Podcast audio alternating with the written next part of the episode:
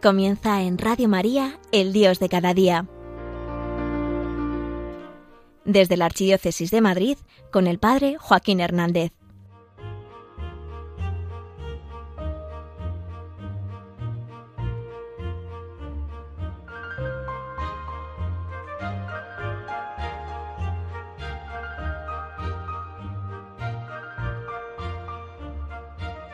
Qué importante es tener un horizonte o un foco en la propia vida. Pero también es muy importante poner los medios necesarios para poder llegar hasta él. No basta con que nos haga ilusión llegar. Tenemos que recorrer el propio camino. Muy bien, pues de esto vamos a hablar hoy. Vamos, vamos. Toca despertar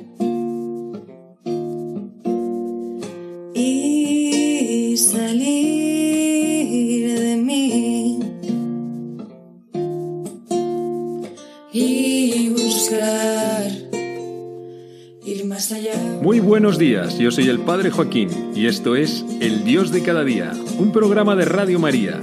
Y hoy te voy a hablar de temas de fe, espiritualidad y estilo de vida. Bienvenido, bienvenida, estamos en familia.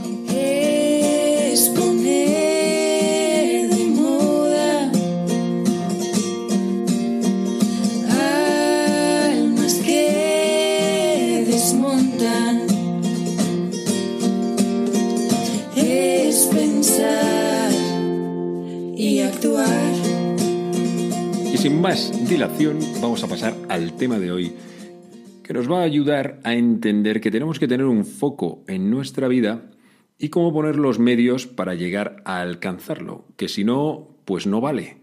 Que no se vive de ilusiones, sino de las realidades.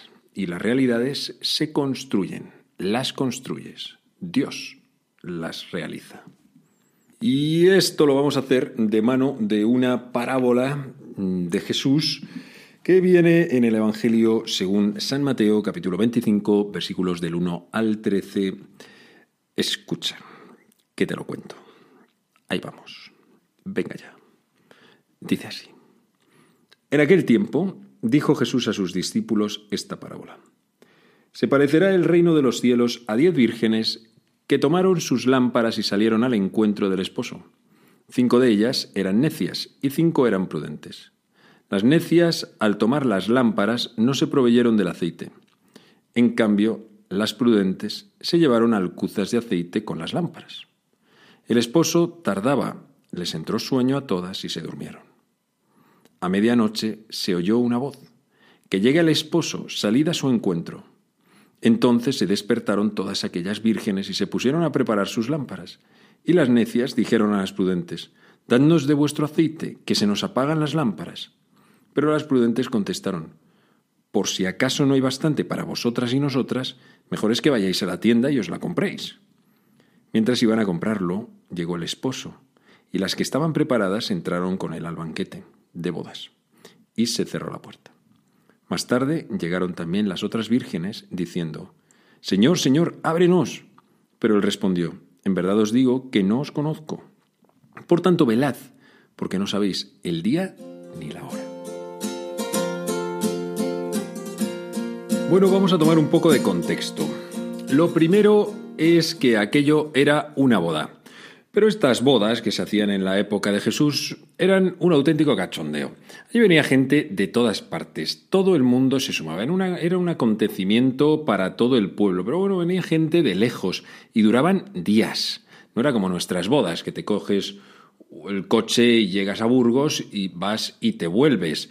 Mm, Estabas, estás un fin de semana o algo así, como mucho un vuelo.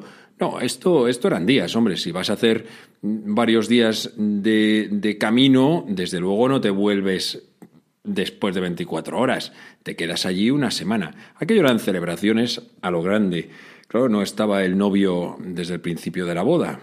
A lo mejor aquella boda se estaba haciendo en la casa de la novia y estaban todos preparándose. Y aquellas diez vírgenes eran, eran las amigas, eran como sí, las doncellas de aquella esposa. Aunque, aunque es curioso, pero no nombra a la esposa. Quizá intencionalmente. Aquellas mujeres le estaban esperando al esposo aquellas doncellas para, para asistirle en cuanto mm, llegase.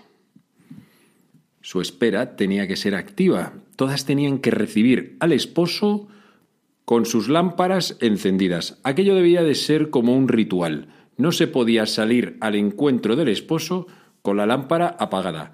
Si no luce, entonces es como si no le estuvieses esperando. Entonces, aquí es donde aparece un poco el, problemilla de la parábola. Es que había cinco que se habían provisto de aceite de sobra y las otras no. Y el esposo tardaba en llegar. Las lámparas estuvieron un ratito encendidas, pero todas se fueron quedando sin aceite en las lámparas. Ay, pero es que unas habían llevado en sus tarritos un poco de aceite y otras no. A esas primeras Jesús les llama prudentes y a las otras les llama necias. Pero ese sí, las diez tenían algo en común, y es que todas querían acoger al esposo.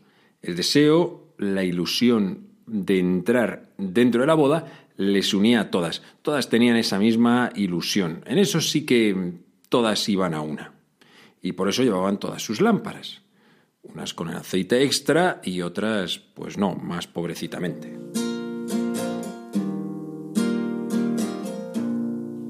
Esta lectura se usa muy a propósito en los últimos domingos antes de que comience el Adviento.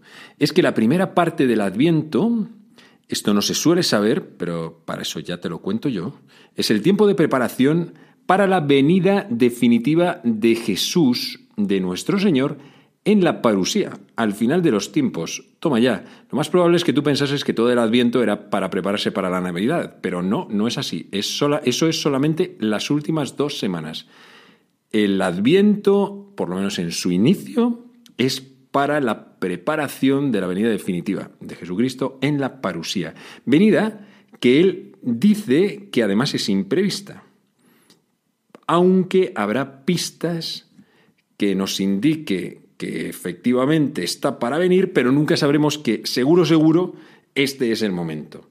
Por eso dice que no sabemos el día ni la hora, está en vela, porque no lo conocéis. Este será el gran encuentro, pero vamos, no solamente el mío, sino el de toda la humanidad. También hay otro momento de encuentro con Dios que nos hace a todos, además iguales, que es el momento de la muerte, eso también supondrá un encuentro con el Señor. Y luego están esos otros momentos que Dios tiene pensado y preparado para cada uno de nosotros, momentos en los que Él viene y nos sorprende. Son momentos más cotidianos, más del día a día.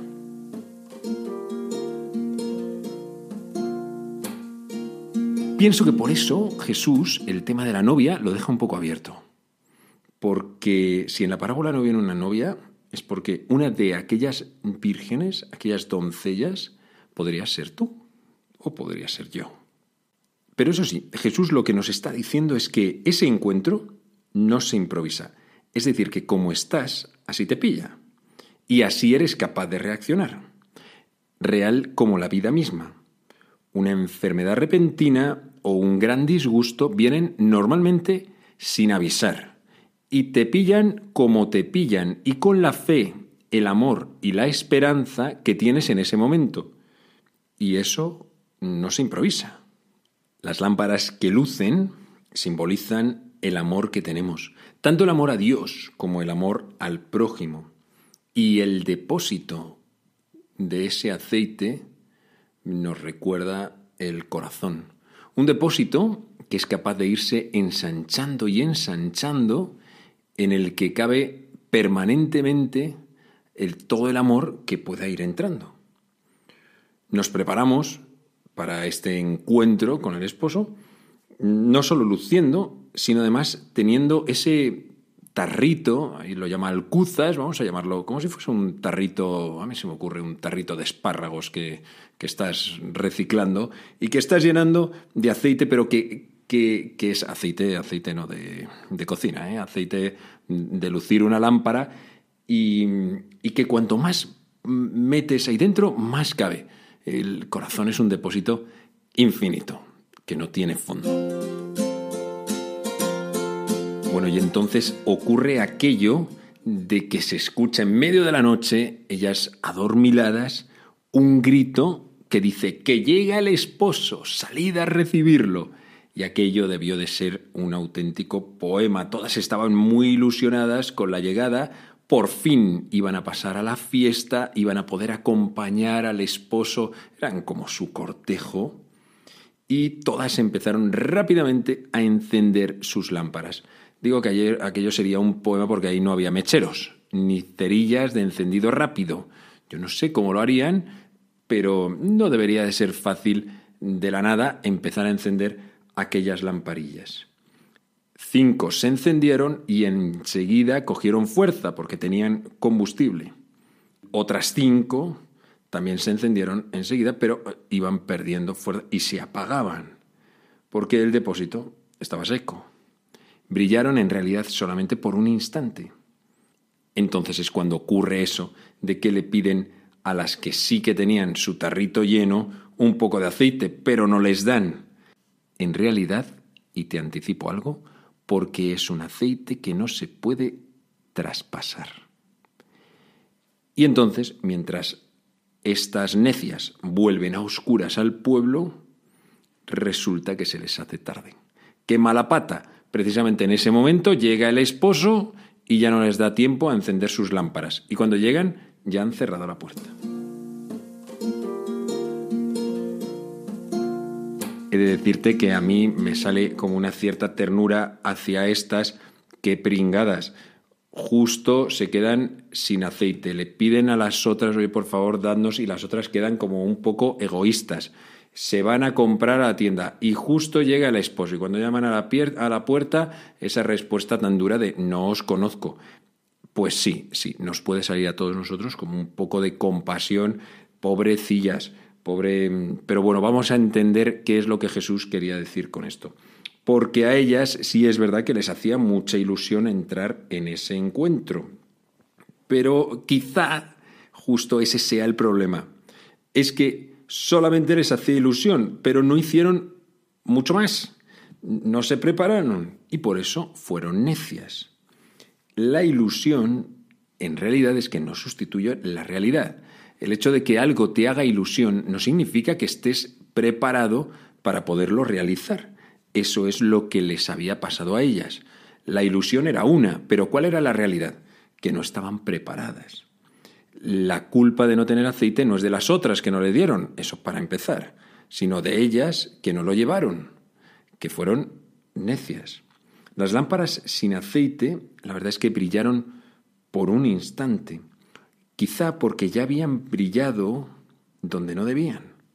Y cuando había que brillar, estaban en otro sitio, organizando lo que no habían hecho en su momento. Las lámparas es que son nuestras vidas resplandeciendo y el depósito de aceite es el propio corazón, nuestro corazón, que se va llenando para poder comunicar luz luego a los demás. Aquellas mujeres, las necias, brillaron donde no debían, y eso que querían recibir al esposo, pero no lo hicieron, y entonces no entraron tampoco. Por un extraño motivo, pensamos que a nivel espiritual debería de existir infinitas oportunidades de subirte al tren de Dios, al tren de la fe, al tren del Señor, llámalo como quieras.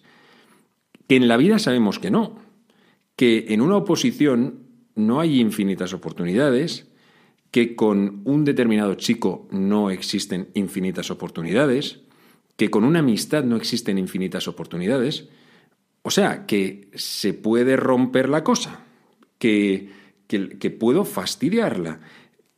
Pero mm, pensamos que como esto es de Dios, entonces sí que va a haber infinitas oportunidades. Bueno, la verdad es que Dios nos da una y dos y tres y cuatro y, multitud de oportunidades. Pero también es verdad que nuestro corazón se gasta y ya no sabe amarle y me quedo fuera. Por eso las prudentes no es que fueran egoístas, es que hay cosas que no puede suplir nada ni nadie. Que mi falta de fe no la suple que mi novia vaya a misa todos los días, ni la suple mi familia, ni mi ambiente. Y tampoco que en la familia haya un tío cura. Eso tampoco suple mi falta de fe. Este aceite solamente lo compro yo. Además, que es un aceite que cuando voy a la tienda, esa tienda donde el tendero se llama Dios, al final te lo regala, si es que él no sale ganando nada. Pero lo que Jesús nos está queriendo decir con esto de que se puede acabar el aceite que nosotros llevamos es que la vida nos la tenemos que tomar en toda su seriedad, que solamente tenemos una vida. Jesús no sigue el esquema budista de la reencarnación. Jesús da toda su seriedad a cada una de las decisiones de la vida. Que Dios nos puede dar infinitas oportunidades, pero en realidad, en cada decisión mal tomada, se nos está desgastando el corazón. Elijamos bien dónde queremos dar luz. Y ahora vamos a pensar un poco en las vírgenes prudentes. Yo creo, sinceramente, que no estaban mucho más ilusionadas que las otras. Lo que pasa es que pusieron el foco en su noche e hicieron lo necesario para que se realizase esa meta que ellas tenían. No se conformaron solamente con el deseo, sino que pusieron los medios para que fuese real. Y por eso fueron sabias. Podríamos decir que, atentos, el hombre sabio es el que conoce su meta y su camino. Te pongo un ejemplo. Me voy de viaje con unos colegas a un plan que está lejos. Pongamos que me voy a Ondarribia. Tenemos tiempo, vamos tranquilos de chill. Pero no se nos ocurre andarnos desviando por todos los pueblos a tomar vinos. Primero, porque si vamos pelados no es plan de llenar otro depósito, no vaya a ser que nos quedemos sin gasolina. Y segundo, que como nos pare la Guardia Civil nos va a meter un puro que ya verás.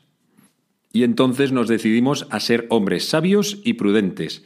Y miramos nuestro foco, que es llegar a Ondarribia, y vamos directos para allá, porque queremos llegar al planazo, y si no, nos lo vamos a perder.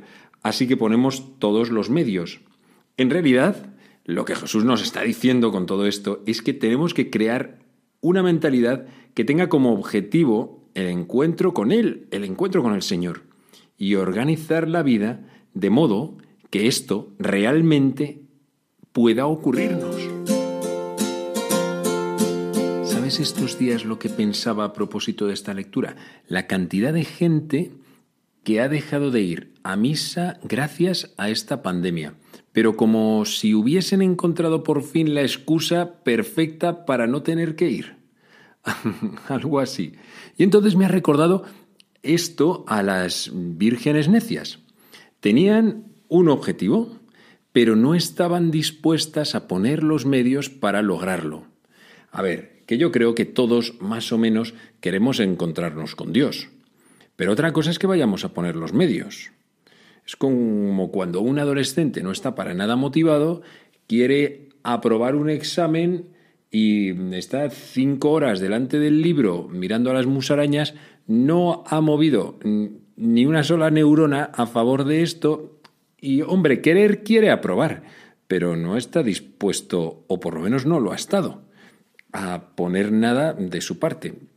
Bueno, pues así nos puede ocurrir también a nosotros con el Señor. Y en la práctica religiosa, a la hora de dar un paso de amor, pues también nos puede pasar. Que no me entere que te pilla a ti todo esto con la lámpara sin aceite.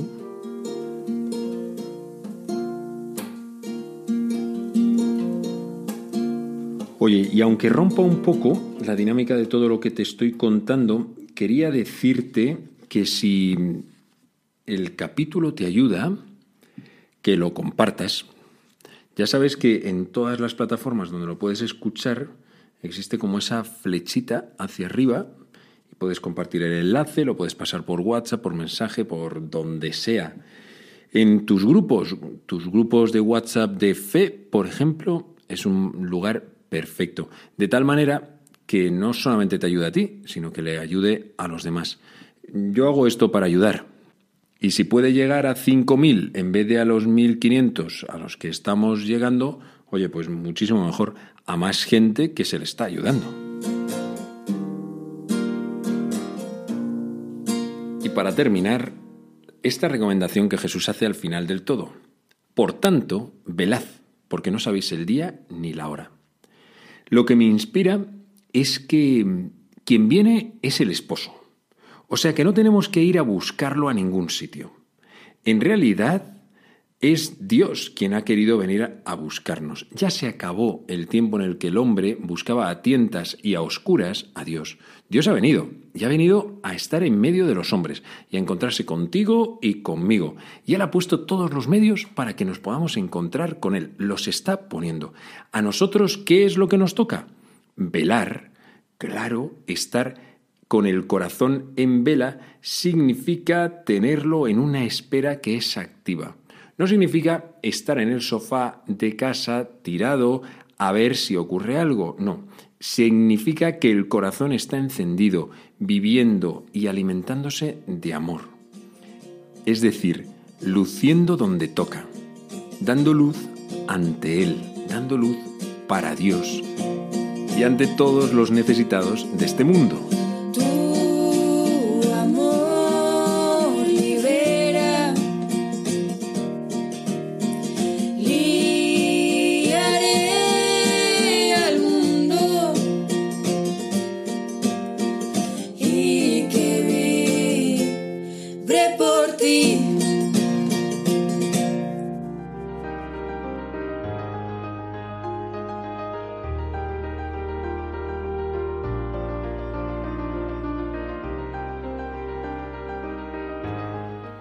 Finaliza en Radio María El Dios de cada día, hoy desde la Archidiócesis de Madrid con el Padre Joaquín Hernández.